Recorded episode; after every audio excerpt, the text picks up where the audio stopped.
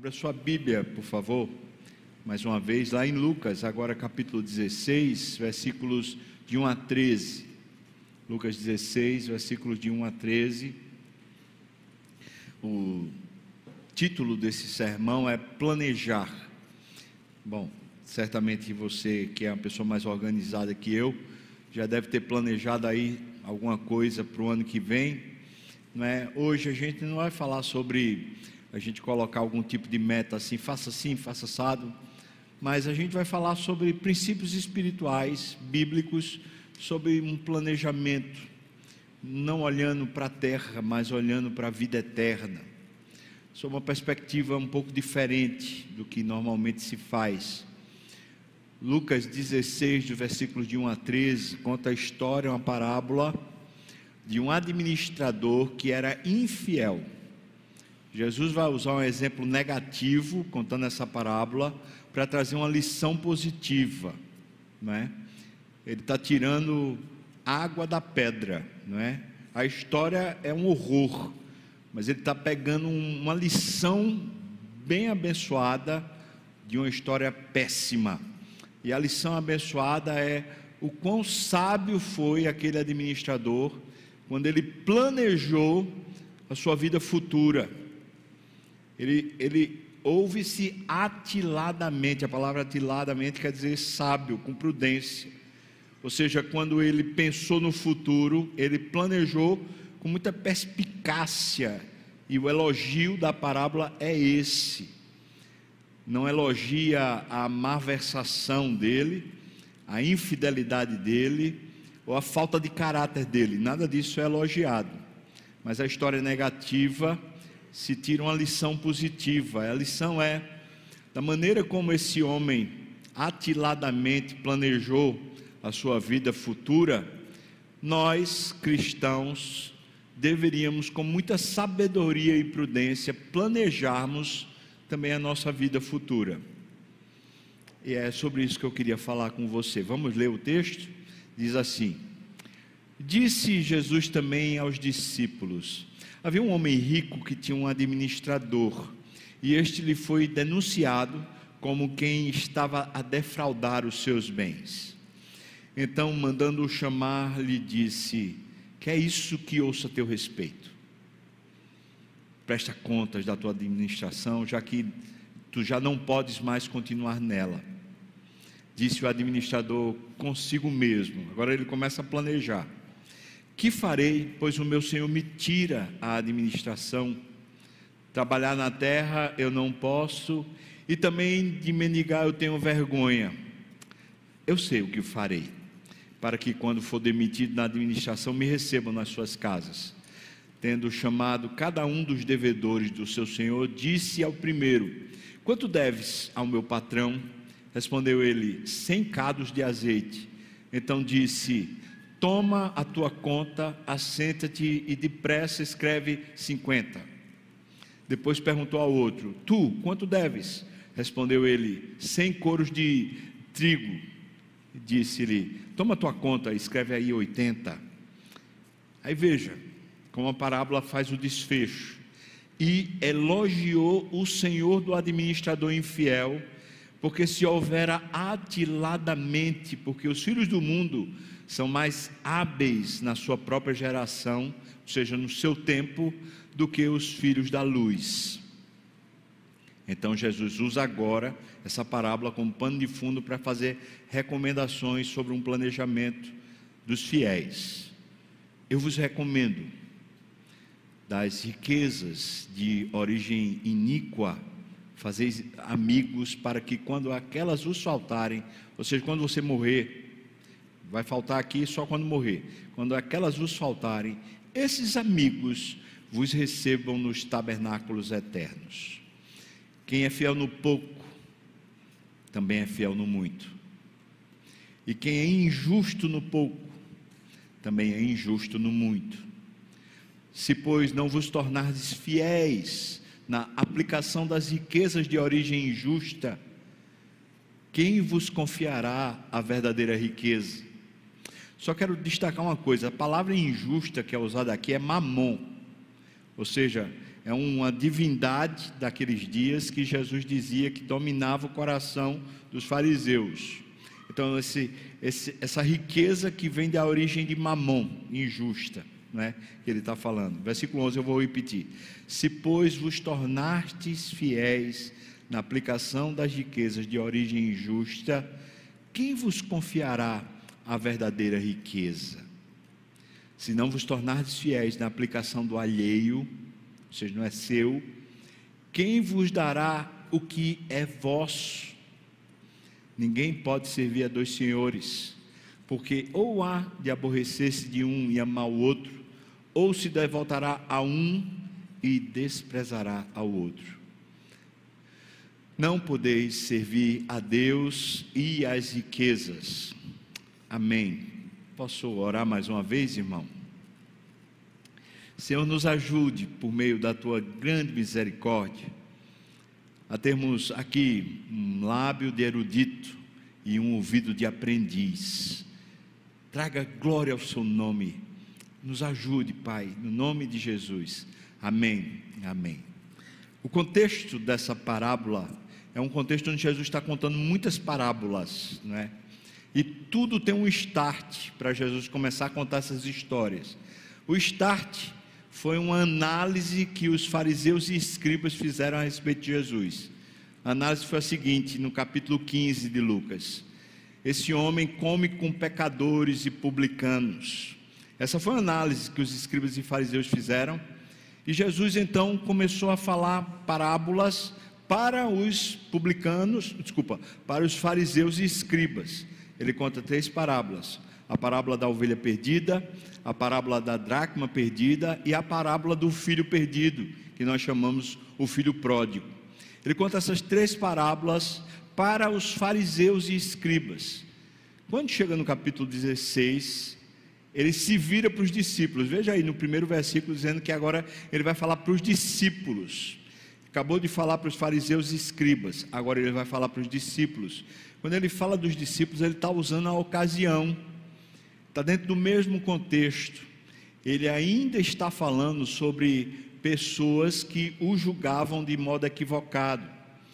Ele disse no capítulo 16, no versículo que lemos no começo desse, desse culto, que eles não conseguiam ouvir a voz de Jesus porque eles amavam as riquezas. Os escribas e fariseus amavam as riquezas. E é dentro desse contexto que ele conta essa parábola a gente poderia dizer que quando Jesus está contando essa parábola, ele está considerando que os infiéis são os escribas e fariseus, que são mordomos de Deus aqui na terra, mas que na verdade não estavam governando, administrando o patrimônio que Deus lhes houvera dado, não estavam administrando da forma justa ou da forma fiel. Então ele lhes propõe, propõe aos discípulos uma parábola sobre discernir os dias para que você faça um planejamento para a vida eterna. Não um planejamento para a terra, mas um planejamento para a vida eterna, que começa aqui, mas vai até o fim de toda história. Ou seja, enquanto a gente existir, pode ser infinitamente, a palavra usa eternamente. Essa é a perspectiva dessa parábola. Nessa parábola, nós vemos o contraste entre dois estilos de mordomia. Uma mordomia que ele chama de infiel.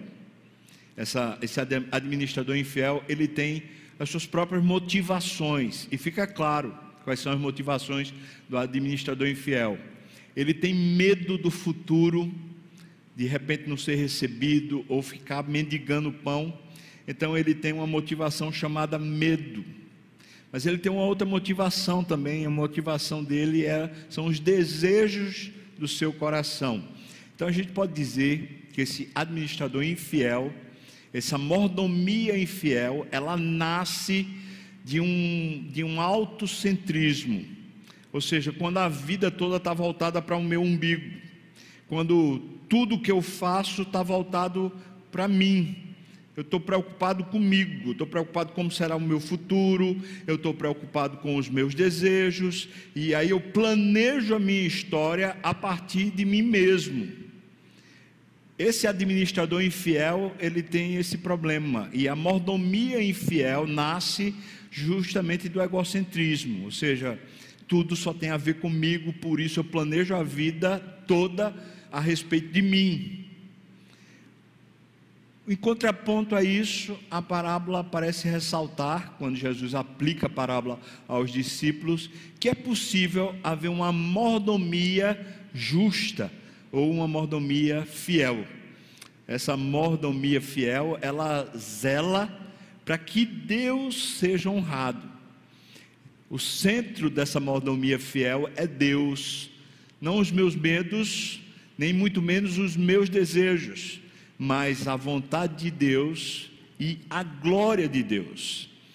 Veja que o contraponto aqui é justamente essa, essa questão de você vivendo aqui na terra, nos, nos dias ou na geração que vivemos, você é condicionado por uma série de influências e apreensões próprias da sua geração. Sendo assim, você é constantemente influenciado para fazer a sua vida uma jornada na direção do que é comum.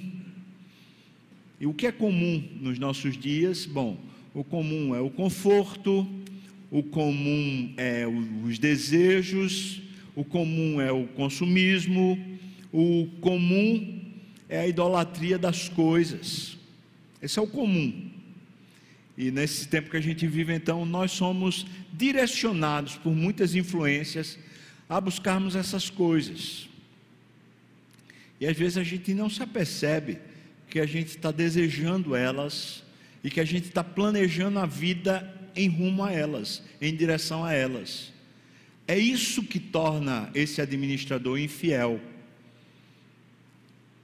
De um jeito ou de outro, quando nós estamos com medo do futuro e quando nós estamos influenciados pelos desejos do nosso coração, nós tendemos a sermos infiéis ao nosso Senhor. Ao nosso Senhor. Nós vamos usar os recursos do nosso Senhor para benefício próprio, que é o que esse administrador infiel faz. Ele usa os recursos do Senhor dele para um benefício pessoal. Mas se nós realmente deixamos que a palavra de Deus entre o nosso coração, nós passamos a funcionar de uma forma diferente. Nós queremos que todos os recursos que nós somos mordomos funcionem para Deus ser glorificado, não para eu ter conforto ou para eu me sentir bem, mas para Deus ser honrado na minha vida, na minha história. Basicamente é isso o contraponto dessa parábola, é por isso que no versículo 8 ele ressalta o ponto principal da parábola.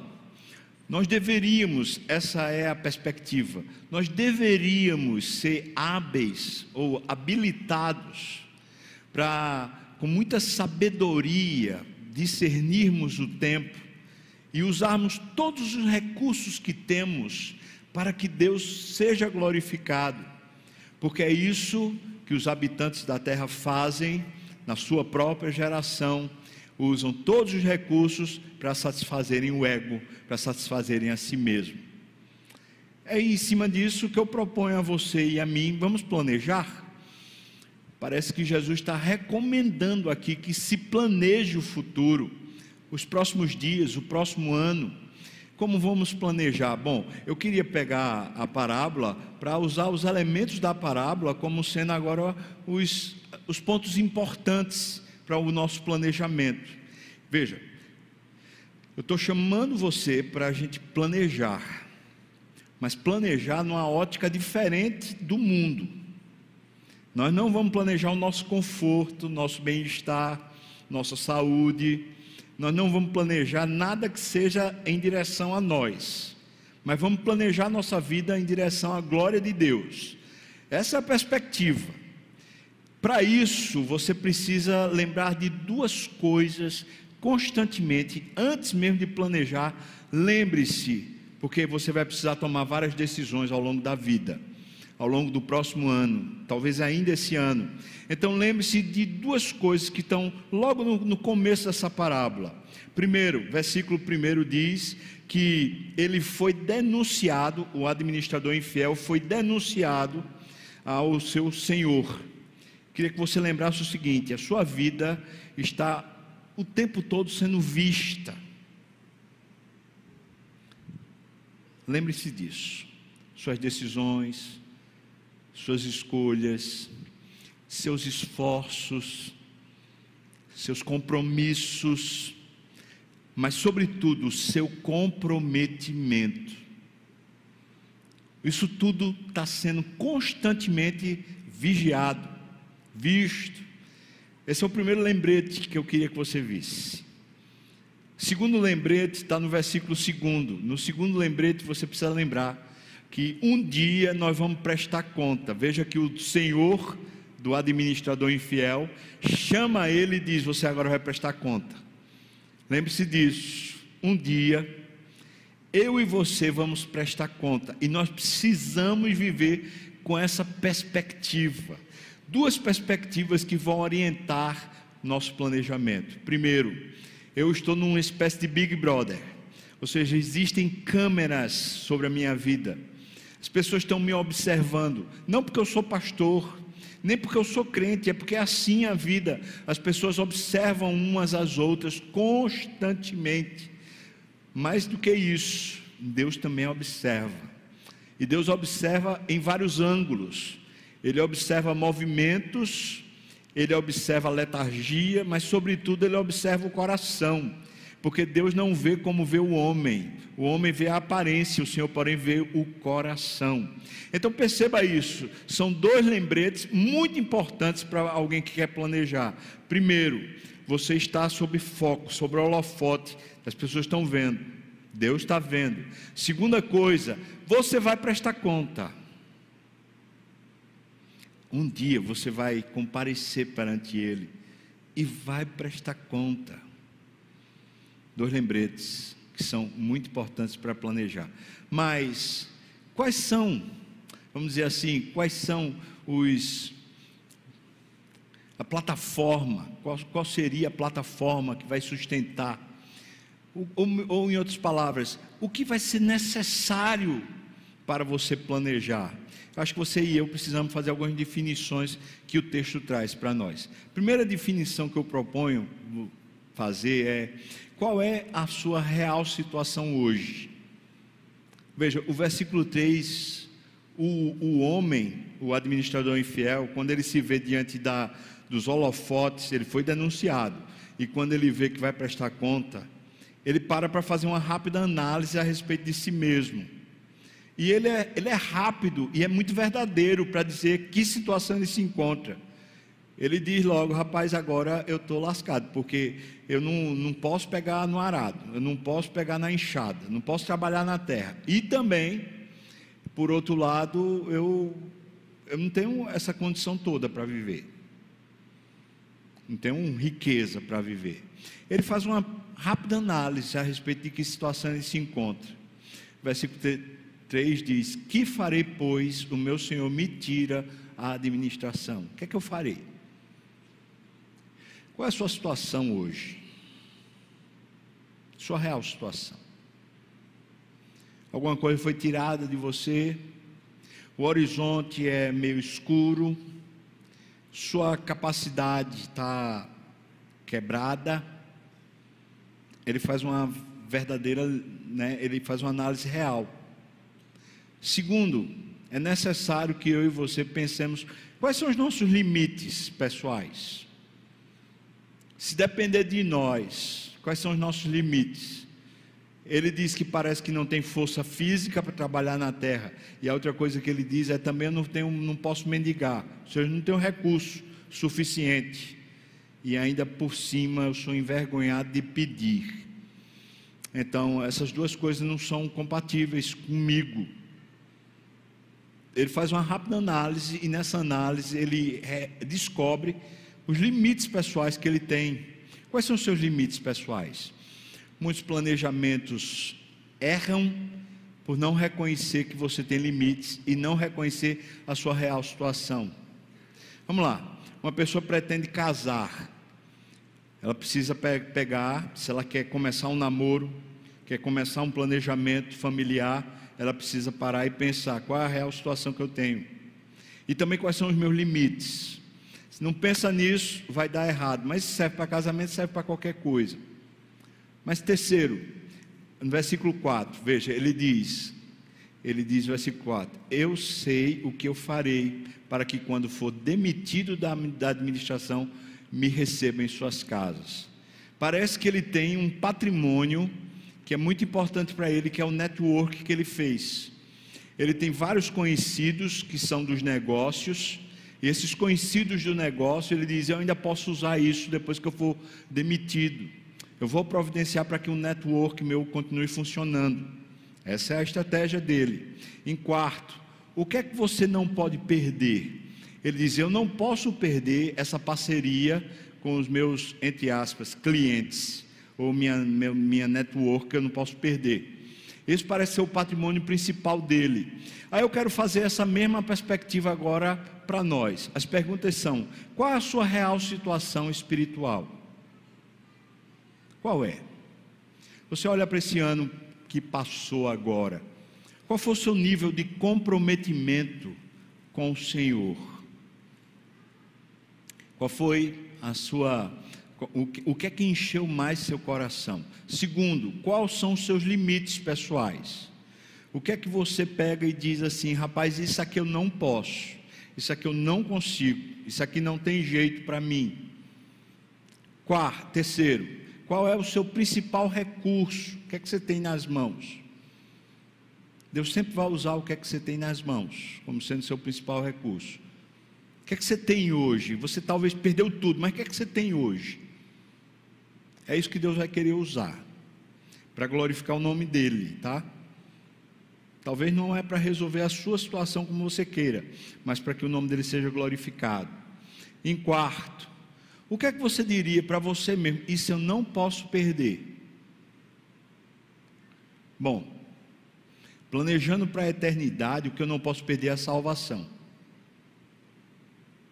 Não que seja possível perder a salvação, mas entenda que a infidelidade é sinal de que a salvação não convém. Quatro coisas: qual é a sua real situação, quais são os seus limites pessoais, qual é o seu principal recurso e o que você não pode perder. Ditas essas definições estabelecidas, agora você sabe o que é necessário para um bom planejamento. Você sabe que está num holofote você sabe que vai prestar conta, você sabe qual é a sua real situação, você sabe o que é que você tem como limite e o que é que você não pode perder. Você sabe disso. Em cima disso, agora vamos fazer o planejamento. E ele planeja rápido. Ele diz: Agora vou chamar cada um dos que devem ao meu Senhor e vou fazer uma barganha com eles para eu continuar sendo recebido. Esse foi o planejamento dele a atitude dele é infiel, é por isso que ele é chamado de administrador infiel. Ele é um sem vergonha, é um cara sem caráter. Mas Jesus está usando isso como um exemplo para dizer para mim e para você: preste atenção, porque daqui a pouco, né? Hoje, amanhã, você já está fazendo planejamento da sua vida. Daqui a pouco você está tomando decisões, você vai estar plantando a sua próxima colheita. O que é que você vai plantar? Não é? O tempo que planeja o futuro é, é sempre o presente. Aí a Bíblia diz: meu irmão, não se engane. Aquilo que o homem semear, é isso que ele vai colher. Preste bem atenção nisso. Porque você pode dizer assim: meu Deus, você olha para trás, está tudo uma desgraceira só. Mas hoje é o tempo da oportunidade. O que é que você vai começar a semear hoje? Esse homem disse: Rapaz, me quebrei, mas agora eu vou aproveitar a realidade que eu tenho e vou planejar o meu futuro em cima do que eu tenho. Em cima disso que você tem, como você planejaria Deus ser glorificado em sua vida? Quais são os, os compromissos, os, quais são os recursos que você pode usar hoje para que Deus seja glorificado em sua vida. Quando ele acaba de fazer isso, o versículo 8 diz que ele foi elogiado por causa da sabedoria em planejar e executar um plano para o seu futuro. Ele ouve-se atiladamente, é isso que diz o versículo. Ou seja, ele foi sábio, planejou bem e executou bem o processo para o futuro dele, o passaporte para o futuro dele, entre aspas, garantido. Em cima da parábola, Jesus passa a fazer recomendações. É em cima das recomendações de Jesus que eu acho que o sermão é o ponto mais importante. Agora, quais são as recomendações para um planejamento glorificar a Deus? Para a minha vida, a sua vida realmente glorificar a Deus. Versículo 9, dê uma olhada, por favor. Versículo 9 ele diz: Eu vos recomendo. E aí vai o 9, o 10, o 11, o 12 e o 13. São recomendações de Jesus em cima da parábola. A primeira recomendação que ele diz é: dessas riquezas, ou seja, desses recursos que você tem, que são frutos da terra, da origem iníqua, esses recursos que você tem, você faça amigos para a eternidade. Por que eu estou dizendo que são amigos para a eternidade? Porque ele diz que esses amigos que você constituir usando os recursos que você tem, esses amigos vão lhe receber lá no céu. Em outras palavras, ele está dizendo: comece a usar seus recursos financeiros para evangelizar, para alcançar almas, para pessoas serem salvas.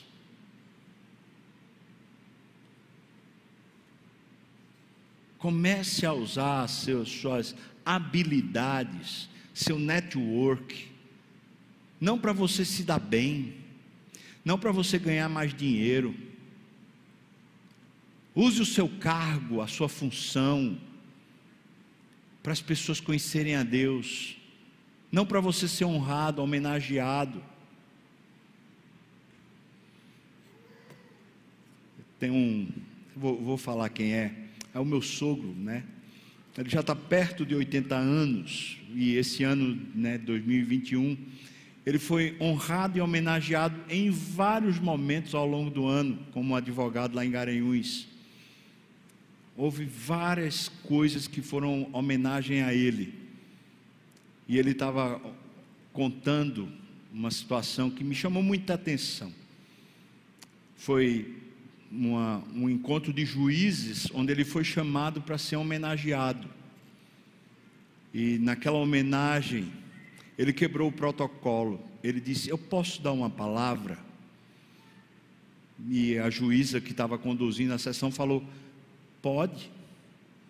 Ele disse: Olha, saudou todo mundo. Eu sei que isso não é, o, não é a praxe, mas eu queria trazer uma palavra. E que, qual palavra? A palavra foi Cuidem dos seus dias, porque vocês comparecerão diante do reto juiz. Lembrem-se que vocês chegarão lá. Ou seja, use o recurso que você tem. Você pensa que a homenagem é para você? É não. Quando Deus dá um título para você, uma recompensa para você, um emprego para você, um patrimônio para você, não tem a ver com você mas tem a ver com a glória do nome dEle. Você quer ser achado fiel na mordomia dos seus recursos? Pois pegue o que você tiver. Você toca, use o que você toca. Você é dono de uma empresa, use a empresa para Deus ser honrado. Lembro-me muito bem do exemplo da Ada Alimonda, que acho que todo mundo já, já conhece, já ouviu falar, que enquanto estava viva, foi aprendendo a usar os recursos para a glória de Deus, até que chegou um ponto onde 90% do que ela recebia, 90% era tudo para Deus. Ela sobrevivia com 10% numa vida simples, ainda que ela pudesse viver riquissimamente, nababescamente, mas usava tudo o que tinha para Deus ser glorificado, para o evangelho crescer então, primeiro, faça amigos, usando os recursos que você tem, mas amigos que sejam para a eternidade. Tem gente que pega o, o que tem para fazer amigos sociais, amigos de conveniência, amigos para ter mais recursos, para ter mais dinheiro. Deus não põe você aqui na terra e não sacrifica o filho dele para que a honra seja dada a você, mas é para usar tudo que ele lhe dá para que a glória seja dele. Segundo, segundo recado de Jesus, segundo, segunda recomendação de Jesus, versículo 10. Veja o que ele diz: Quem é fiel no pouco, isso aqui é um padrão que ele está determinando. Veja, quem é fiel no pouco, também é fiel no muito. Depois ele diz: quem é injusto no pouco, também é injusto no muito. Segunda coisa que nós podemos fazer no nosso planejamento, nós precisamos determinar na nossa vida como vamos funcionar. Nós vamos ser fiel a Deus.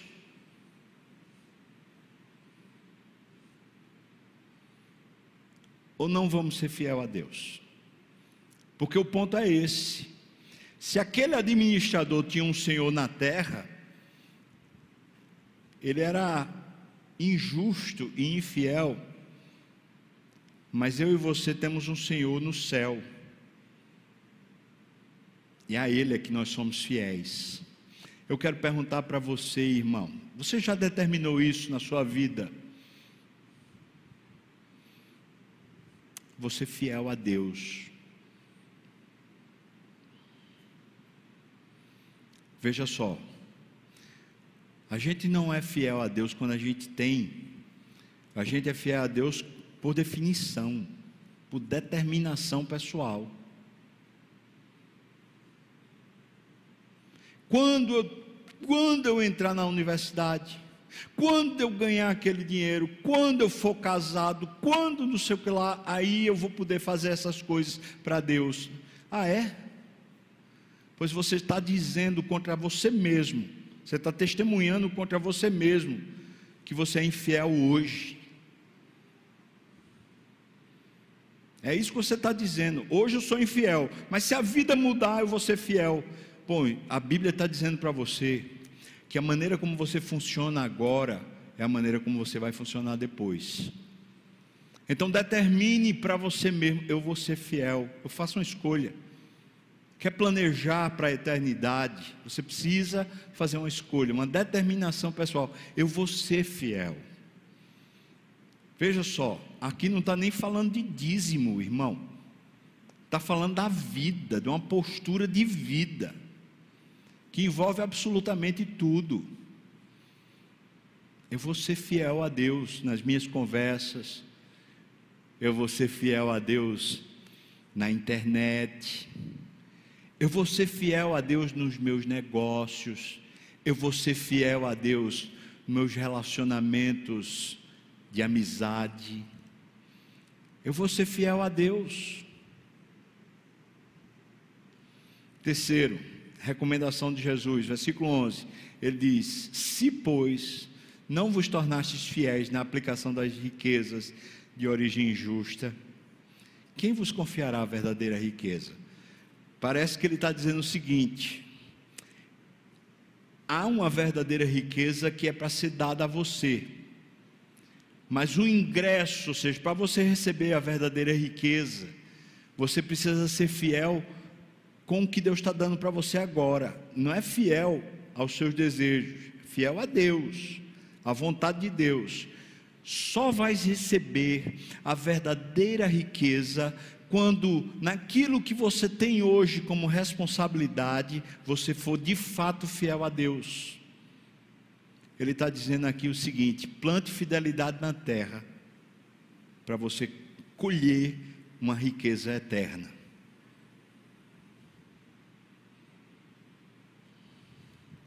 Você quer realmente ser rico? Eu estou fazendo isso agora como uma forma de aplicação. Quer de verdade ser rico?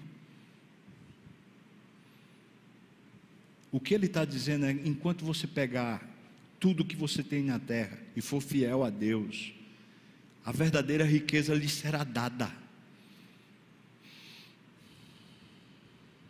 Aqui é uma recomendação de Jesus. Quarto, versículo 12, ele diz: Se não vos tornastes fiéis na aplicação do alheio, o alheio é aquilo que não é seu. Quem vos dará o que é vosso? Me parece que ele agora está usando uma nova, uma nova metodologia. Ele está dizendo: enquanto você está aqui na terra, você constantemente está lidando com o que não é seu. Não é seu. Nem o fôlego que você respira é seu. Nada é seu, nada é nosso. Você sabe disso, nós lembramos disso. Mas você está lidando com essa mordomia e gestão de recursos que não são seus. Se você não é fiel nisso, Deus nunca vai lhe dar o que é seu. Mas se você for fiel, Deus vai lhe dar o que é seu. E essa recomendação de Jesus faz eu entender o seguinte: as coisas que eu sou mordomo não são minhas mas há de receber, eu hei de receber o que é meu, porque vai ter o que é meu. Então eu estou só sendo agora testado, só testado. Família não é minha, os filhos não são meus, são de Deus. A igreja não é minha, o dinheiro que eu recebo não é meu, é de Deus. O que é que resta para mim aqui? Nada. Mas enquanto eu for fiel ao Senhor em tudo que eu tenho para ser administrador, mordomo, eu tenho já depositado para mim aquilo que é meu e eu vou receber. Que é a verdadeira riqueza? Você quer ter o que é seu próprio? Quinto, versículo 13, ele diz: Ninguém pode servir a dois senhores. No Evangelho de Mateus, essa mesma afirmativa é feita num outro contexto, no Sermão do Monte. Isso quer dizer que Jesus ensinou a respeito disso várias vezes. E Lucas fez uma narrativa acurada ele pensou para que as coisas pudessem caminhar na direção correta. Ele foi paulatinamente descrevendo. O Evangelho de Mateus coloca essa, esse ensino dentro do Sermão do Monte. Então, esse ensino era um costume de Jesus falar.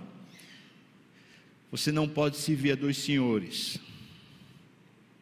Eu fico pensando, Jesus, com os discípulos caminhando,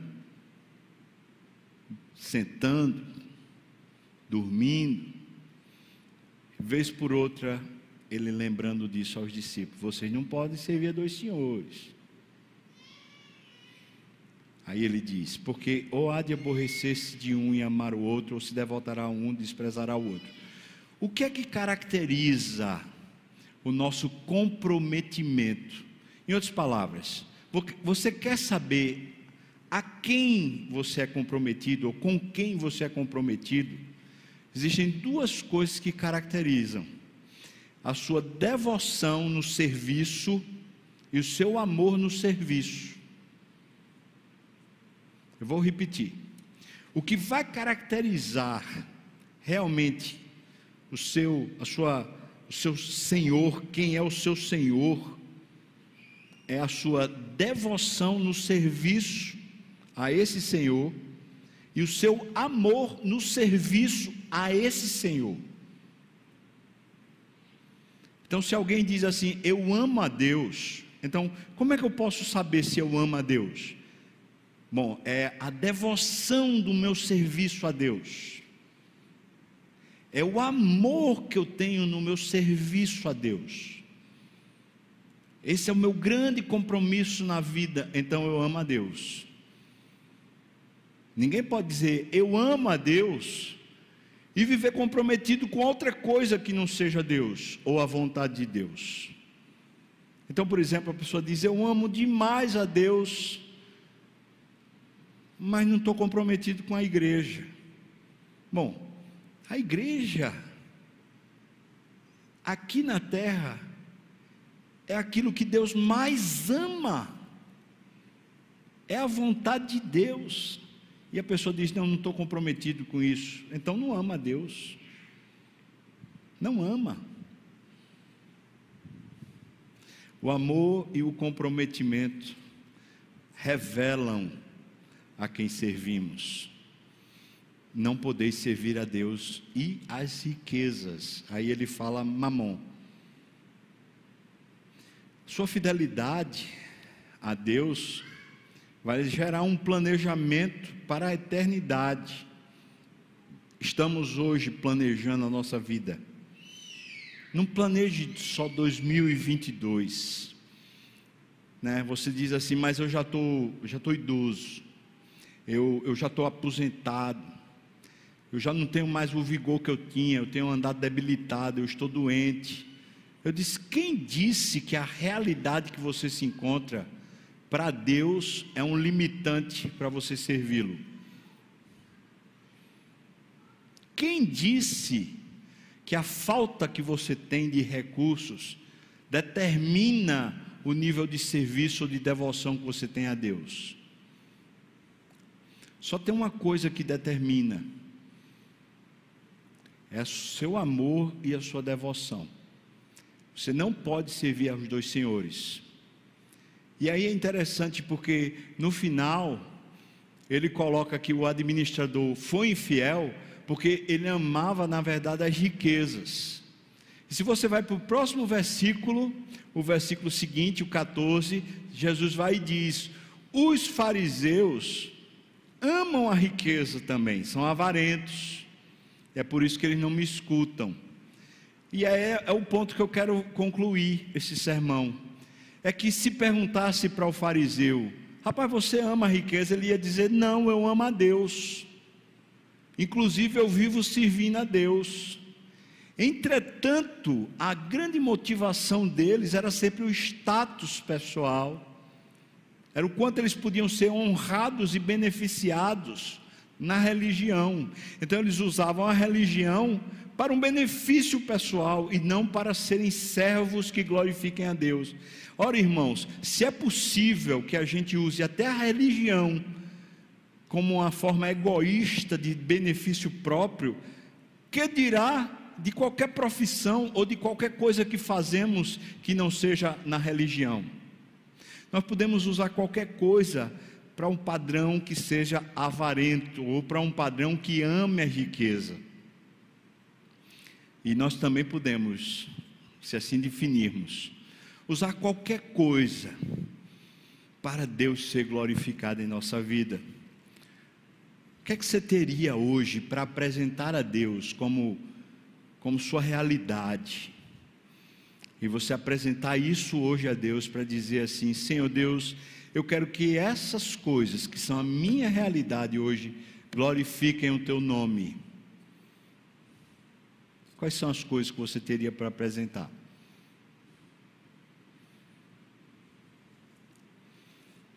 Saúde, uma família toda organizada, dinheiro. Você pode apresentar essas coisas hoje a Deus, dizer: Olha, Senhor, eu quero que isso glorifique o teu nome mas talvez você não esteja nessa situação. Isso não seja sua realidade. Então você vai apresentar o que? Enfermidade, dívidas,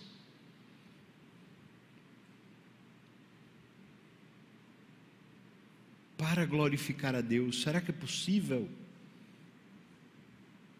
É possível. Faça feito Jesus. Jesus conta uma história péssima e tira dela uma lição linda e proveitosa. Agora pegue a sua situação difícil, a sua situação péssima e tire dela a glória a Deus, a grande riqueza que há na vida. Vamos inverter hoje uma chave. A história que eu vivo não tem a ver comigo. A história que eu hoje vivo só tem a ver com Ele. Se eu ainda vivo, que Ele seja glorificado. Seja na saúde ou seja na doença, seja na riqueza ou seja na minha pobreza, seja numa família toda daquelas de capa de revista ou seja numa família toda esfrangalhada, pouco importa. A minha realidade é essa hoje, e é isso que Deus quer para mim, e é em cima disso que eu quero que Deus seja glorificado. É com muito ou pouco, Seja fiel hoje naquilo que Deus tem dado a você. Engrandeça e glorifique o nome dEle. Defina-se: você será um administrador fiel ou infiel? Você será alguém que planeja para Deus ou planeja para si mesmo? nós vamos planejar, não vamos?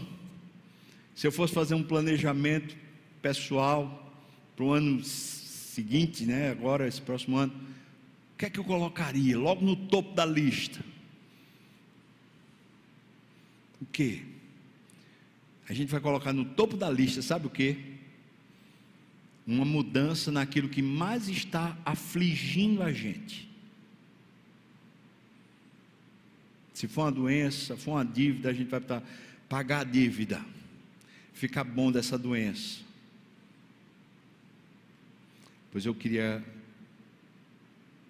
ter a liberdade de chamar você para colocar no topo da, da lista para o planejamento.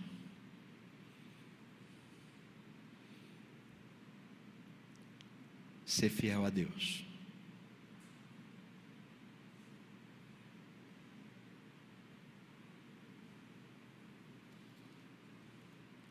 Porque o que importa de cada dispenseiro, dispenseiro era o mordomo da dispensa, era o administrador da dispensa.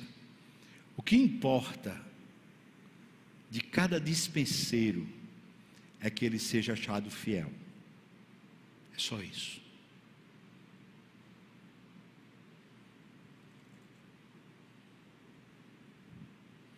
seja como José, vendido, posto injustamente numa prisão, esquecido lá, ou seja como um José, que é colocado como maioral do Egito, pai de Faraó, dono de toda a riqueza do mundo naquela época. O que importa de cada dispenseiro é que seja achado fiel.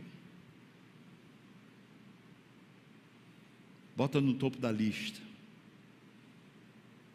Se quiser, depois eu, eu pego esse esboço e deixo lá na secretaria. Se você quiser, depois você pega o esboço e vai fazer o seu planejamento com as recomendações de Jesus, com os focos necessários para planejar sua vida para Deus para a glória de Deus. Vamos fazer uma definição aqui, talvez a única que a gente hoje aqui pode fazer. Você será fiel? Você define isso para você, no pouco, no muito. No, na situação que eu tiver, na beira de um divórcio, um filho talvez totalmente desviado, eu vou ser fiel.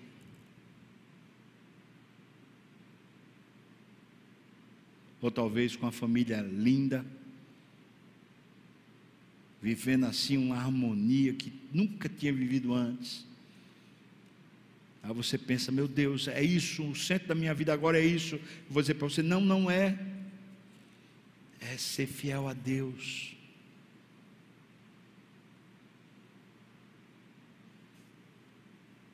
Vamos orar?